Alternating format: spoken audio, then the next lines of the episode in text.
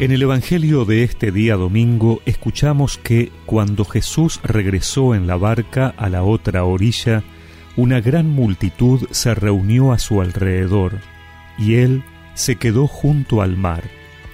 Entonces llegó uno de los jefes de la sinagoga, llamado Jairo, y al verlo se arrojó a sus pies, rogándole con insistencia, Mi hijita se está muriendo, ven a imponerle las manos para que se cure y viva. Jesús fue con él y lo seguía una gran multitud que lo apretaba por todos lados. Se encontraba allí una mujer que desde hacía doce años padecía de hemorragias. Había sufrido mucho en manos de numerosos médicos y gastado todos sus bienes sin resultado. Al contrario, cada vez estaba peor. Como había oído hablar de Jesús, se le acercó por detrás entre la multitud y tocó su manto, porque pensaba, con solo tocar su manto quedaré curada. Inmediatamente cesó la hemorragia, y ella sintió en su cuerpo que estaba curada de su mal. Jesús se dio cuenta enseguida de la fuerza que había salido de él, se dio vuelta y dirigiéndose a la multitud preguntó ¿Quién tocó mi manto? Sus discípulos le dijeron, ¿Ves que la gente te aprieta por todas partes y preguntas quién te ha tocado? Pero él seguía mirando a su alrededor para ver quién había sido. Entonces la mujer, muy asustada y temblando porque sabía bien lo que le había ocurrido, fue a arrojarse a los pies y le confesó toda la verdad.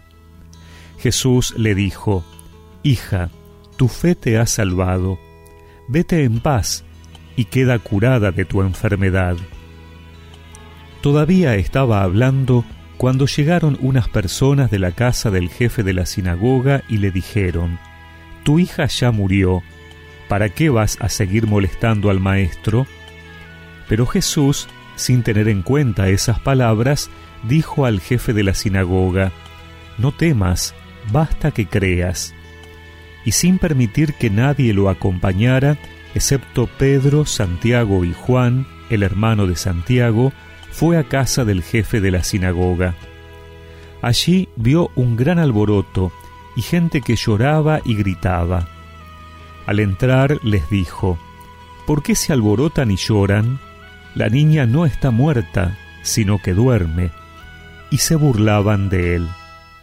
Pero Jesús hizo salir a todos y tomando consigo al padre y a la madre de la niña y a los que venían con él, entró donde ella estaba. La tomó de la mano y le dijo Talitacum, que significa Niña, yo te lo ordeno, levántate. Enseguida la niña, que ya tenía doce años, se levantó y comenzó a caminar. Ellos entonces se llenaron de asombro y él les mandó insistentemente que nadie se enterara de lo sucedido. Después dijo que le dieran de comer.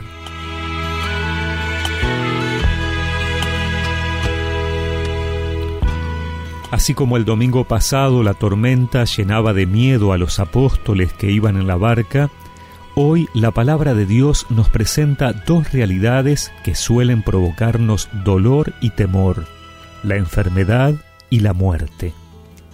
Tal es así que, sin una mirada trascendente, el mundo quiere ocultarlas en la imagen de la eterna juventud, la vida feliz y saludable de las publicidades. Pero sabemos que estas realidades, inexorables para el ser humano, tarde o temprano llegan a nuestra vida. Por eso, el Señor se nos presenta hoy como el Dios de la vida, él tiene poder sobre el mal y la muerte. Basta que creamos con una fe capaz de no desanimarse ante las dificultades para llegar a Él o las voces que nos dicen que no vale la pena. El miedo y el dolor no nos deben paralizar, sino que tienen que ser el motivo y el motor para buscar al Señor con más determinación, convencidos de su poder sabiendo que Él nos levanta y nos devuelve la vida, la vida plena de ser hijos de Dios, la que nos da la alegría verdadera.